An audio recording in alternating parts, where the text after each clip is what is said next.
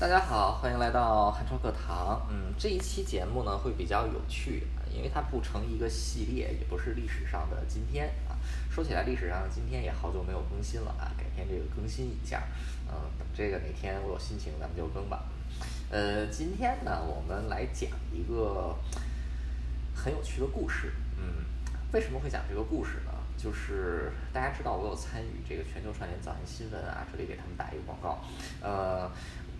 前几天我参加串联的时候呢，在讨论宗教问题啊，大家讨论的非常的热烈啊，聊天室里也好，主持人也好，嗯，所以我今天就想讲一个故事啊，从另外一个角度来解读，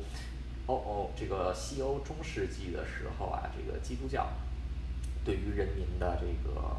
就是对于人民的控制，或者说人民对于基督教的依赖啊，时间要回到一四七六年啊，一四七六年在德国中。南部的一个小地方啊，这个地方现在已经不再作为一个单独的行政区存在了。它的名字也很长啊 n i k l a s h a u s e n 呃，它是一个小村子。呃，在这个村子里呢，一四七六年住着一个二十多岁左右的年轻人啊，叫这个 Hans Bohem，啊，我们叫他汉斯好了。汉斯呢是一个放牧的，他到底放的是什么动物啊？我们也不知道啊，我们姑且就认为他是一个放羊的。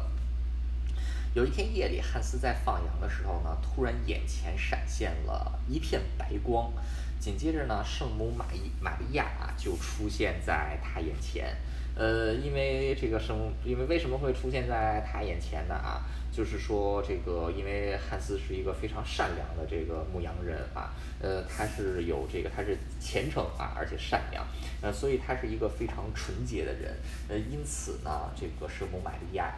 就出现在了汉斯的面前，啊，那这个啊，汉斯这个他跟汉斯啊说了什么呢？这个圣玛利亚就说啊，说现在这个教会啊，他教的这些东西乱七八糟、稀奇古怪的啊，都不劝人向善了。你呢要去这个劝人向善啊，你要告诉大家什么是真正的这个劝劝人向善啊。现在这个很多人生活在贫苦当中啊，生活在穷困当中，这个都是因为。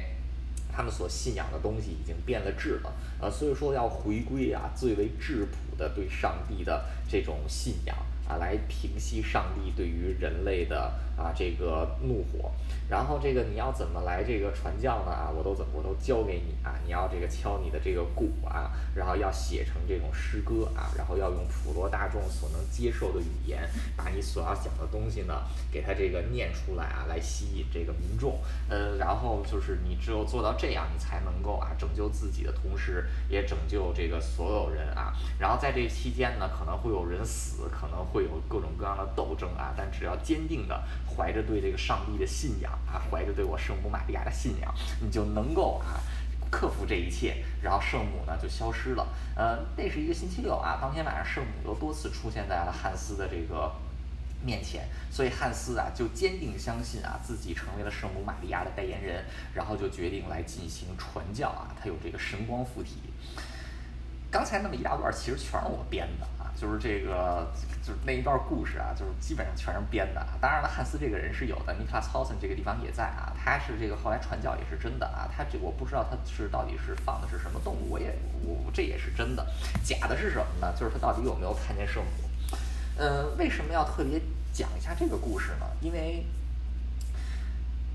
它非常有，第一是它非常有趣，第二一个呢，我觉得它能从一个角度来反映。出当时宗教对于普通欧洲农民的一种影响。呃，汉斯呢，在历史上的记载呢，被称为 The Drummer of Nicholas Hosen 啊，这个这个尼克拉斯霍森的这个游吟诗人。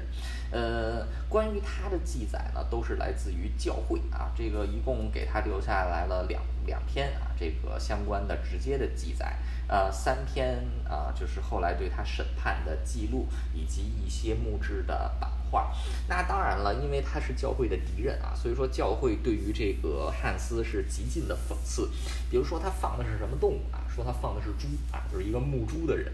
这个就是说他很蠢。还有呢，说他这个啊，就是经常带着一个破鼓。敲来敲去，为什么要带鼓呢？就是因为在欧洲中世纪，鼓是最简单也是最低贱的乐器，是这个啊只有平民百姓才用的。不信你看这个中世纪的这个就是歌，就是这个贵族的绘画啊，还有他们的这个啊，包括电影的复原，他们都是没有敲鼓的啊，都是这个吹吹这个各种吹啊，还有这种弹的这种乐器啊，没有鼓，因为这个鼓是只有这个平民百姓才会用的，呃，所以就称他就是这个就称他为这个。就是尼克拉斯·豪森的打鼓人啊，或者游吟诗人，本来就是对他的一种讽刺啊，还说他这个文盲啊，总之是极尽的贬低啊。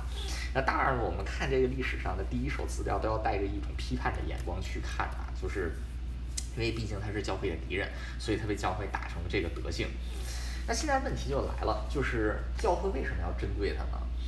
很简单，就是汉斯确实做到了挑战教会。在一四七六年的夏天，有一个多月的时间里面，从德就是现在的德意，就是现在的德国啊，当时的德语民族区，呃，有成千上万的人啊，赶向这个默默无闻的小村庄尼克拉斯豪森，来听汉斯传教啊。这个汉斯有的时候就在自己家门口传教，有的时候在路上传教，呃，所到之处啊，可以说是人山人海，呃，德国各地的农民啊，都纷纷跑来听他这个传教。他就是这个讲啊，就是他是说他就见到了圣母啊，然后圣母来这个啊，让大家来这个反抗教会啊，呃，结果这个事态越来越大，终于是引起了地方教会的重视。本来地方教会还是挺欢迎他讲的，为什么呢？因为有这么多人来，能带动当地旅游业啊，带动当地收入，所以一开始是睁一只眼闭一只眼。不过后来汉斯讲的话是越来越过火，就是要把要把这些这个教堂啊都给占领，要把这群这个神父。都从这个祭坛上都给拉下来啊，然后这个打一顿啊，就这一些，呃，就就等于就是完全就是要推翻教会了，呃，所以说这个教会就终于出手啊，是把这个汉斯给抓了起来。结果在抓捕汉斯之后，引发了一场不小的农民暴动啊，最终是血腥镇压了下去。啊，之后经过了一天的草草审判啊，汉斯最后被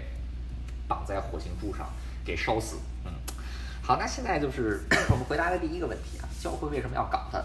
那要接下来要回答第二个问题，就是汉斯为什么这么受欢迎啊？就是为什么这么的这个能够有如此的煽动力啊？很简单，他是一个农民啊。这个这里我们就要提到，在就是呃西方的一个概念，就是我们现在在中文里边提到农民啊，通常我们来说就指的是那些种地的人。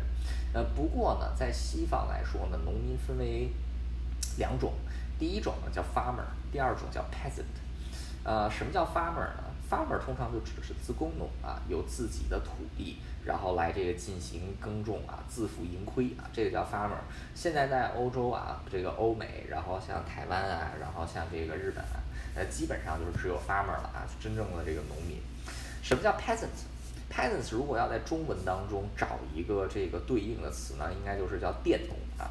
就是他们并没有自己的土地，他们是在别人的土地上进行劳作啊，就是并不能完全获得自己所生产出来的东西啊，就是这个所有权不光全是他的，他要上缴这个大量的租费给这个领主啊。而且在中世纪的时候呢，这个土地呢，往往是有多层的这个就是所有权。呃，比如说啊，如果说我是这个神圣罗马帝国的国，神圣罗马帝国的皇帝，我手下呢有几百个小诸侯，那这些小诸侯下面呢还有这个各，比如说啊，这个萨克森啊，萨克森是当时神圣罗马帝国境内啊比较大的一个诸侯国啊，这个诸侯国里面大大小小的领主啊也有上百个。啊，然后这个大大小小领主的上百个底下还可能有骑士，骑士也有自己的封邑。那，换句话说呢，就是农民在上交这个就是自己的地租的时候呢，不仅是要接直接交给这个土地所有人啊，更要是往上一层一层的交。那所以是层层盘剥，对这个佃农是极为严重的。除了这个就是封建的这个压迫之外呢，还有一个就是教会啊。呃，首先教会自己也是有土地，而且是可以从这个附近的庄园主手中啊收取这个费用。除此之外呢，就是这个教会啊里面的神职人员是不用缴税的啊。同样的，他们的土地呢也是不用缴税的啊。因此呢，大量的负担可以说就是向下分摊到了普通的这个农民啊，也就是 peasants 的头上。呃，所以说农民当时承担的压力是非常大的，呃，经常是这个吃不饱穿不暖，呃，一遇到这个天灾人祸呢，就只能是放弃自己的土地结伴出逃啊，宁可去当乞丐，也不要在这个土地上继续耕种啊，因为在这儿肯定就是一条死路。呃，那这个农民没有出路啊，就是这个，所以社会十分的黑暗。啊，甚至是说啊，我们现在经常说，在这个欧洲十三世纪末、十四世纪、十五世纪的时候，发生了这个黑死病啊，Black Death，导致欧洲将近一半的人口死亡。那这个当时我们视这个欧洲一半人口的死亡啊为一个推动力啊，为什么说是推动力呢？呃，就是因为它这个死了大量的人口啊，解放了土地啊，然后这个促进工商业的发展。呃，这在一定程度上是对的，但是对农民来说呢，黑死病是一个巨大的灾难。黑死病之后也带来的并不是什么好日子。那当然，我们站在受益者的一方来说啊，就像这个，比如说手工业者啊，城市小商人。这个人口突然大量死亡，很多房子空了出来，所以租金下降。呃，除此之外呢，就是这个啊，就是吃，而且这个黑死病主这个对城市的打击是最大的。然后城市大量人口死亡，而城市是不生产粮食的，所以粮价又下跌。呃，所以就让这些城市手工业者呢，能够迅速的积累起财富。但是这些财富的积累是建立在农民之上的，为什么呢？因为农民其实是没有从中得到好处的。呃，首先啊，有大量的土地可以公种，这个是没错，但是税呢还是要缴，而且缴的是越来越多的。呃，除此之外呢，就是虽然说农民有更多的土地可以公种啊，可以生产出更多的粮食，但问题就是呢，粮价下降了，所以说他们也并没有从中获得什么好处。呃，所以在这个就是整个十五世纪的时候，当欧洲的城市啊这个蓬勃发展起来的时候，欧洲的农村仍然是十分。凋敝的，呃，主要就是因为这个，呃，农民一直以来都是受这么一个盘剥的对象，呃，所以农民的生活是很难找到出路的。那农民要到什么地方来寄托自己苦闷的精神呢？宗教就成了一个最为直接的因素，嗯。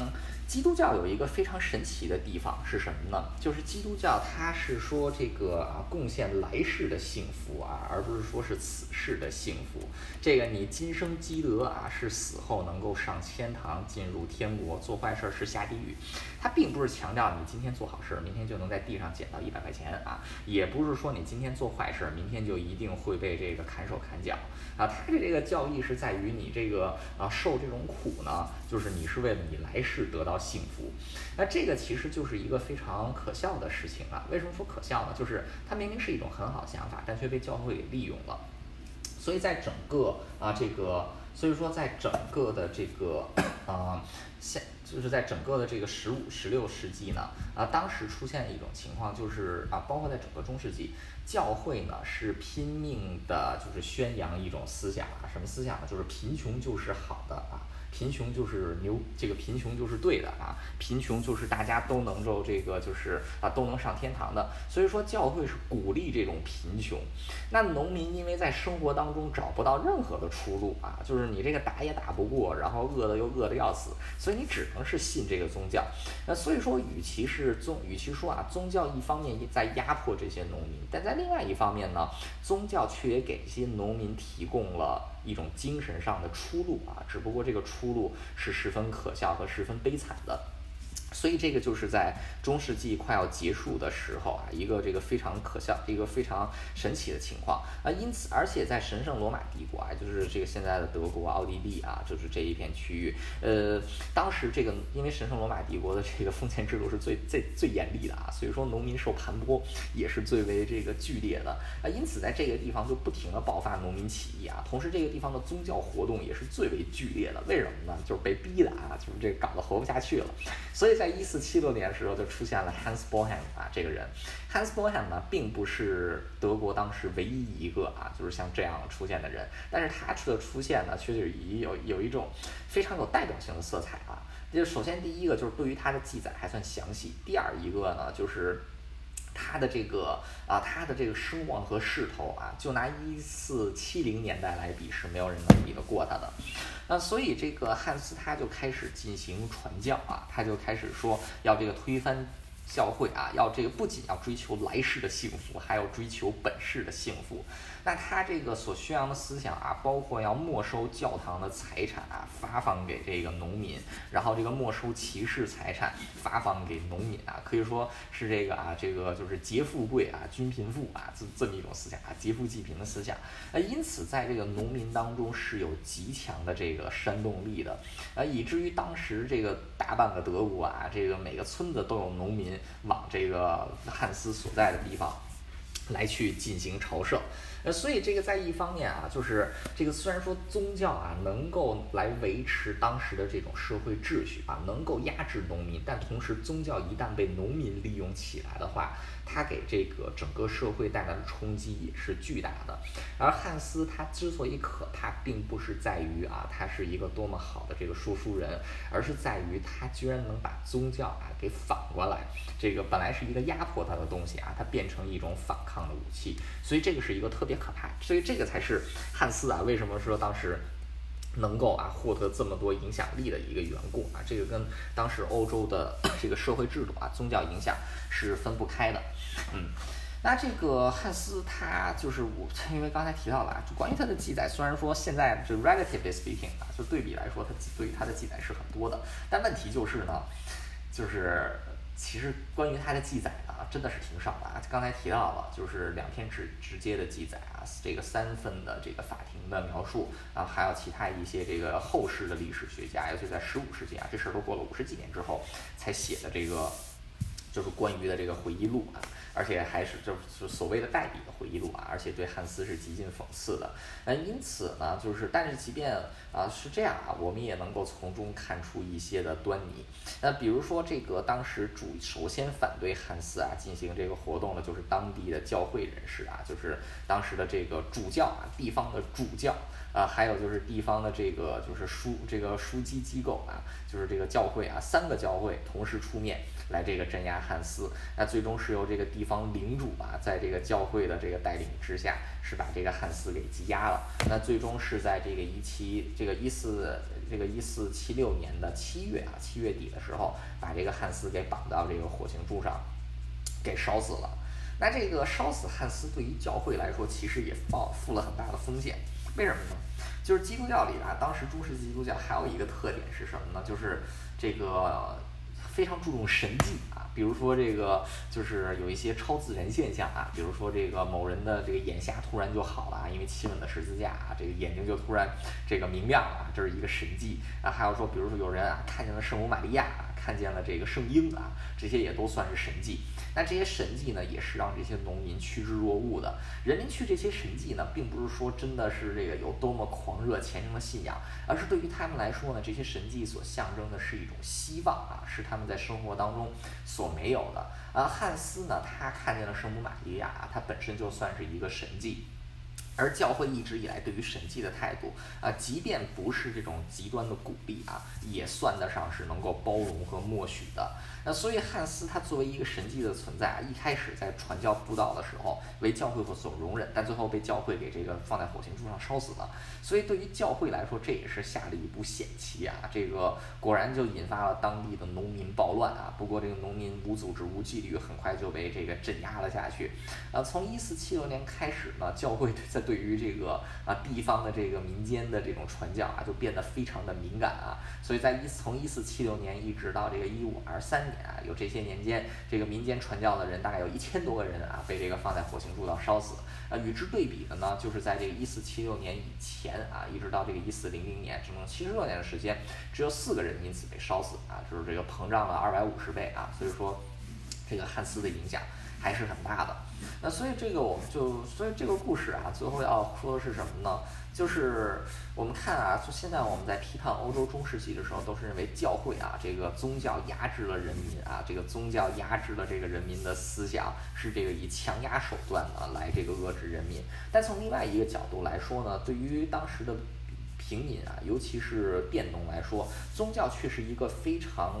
有影响力的因素啊，它不是一个任何，它不是一个可以被简单忽略的东西啊，它甚至是很多人唯一的精神寄托，唯一能够看到希希望的东西啊，他们只能去信这个，如果不信这个的话，活着就没有任何意义了啊，因为既然本世争不到幸福，那就只能争到来世的幸福了。呃，汉斯是如此啊，听他布道的那些人也一样。嗯，所以说我们在现在看待这个宗教的时候呢，一方面我们要看到宗教的这个本身啊所带有的这个这一些特质，同样的也要看一看这些信教的人。有些人信教啊，并不是因为他有病，或者说他就是宗教狂热，就是无知，而是呢这个信仰对于他来说呢是一种极大的精神寄托啊，他除了这个没有别的路可以走了，就像德国的那些农民一样。嗯，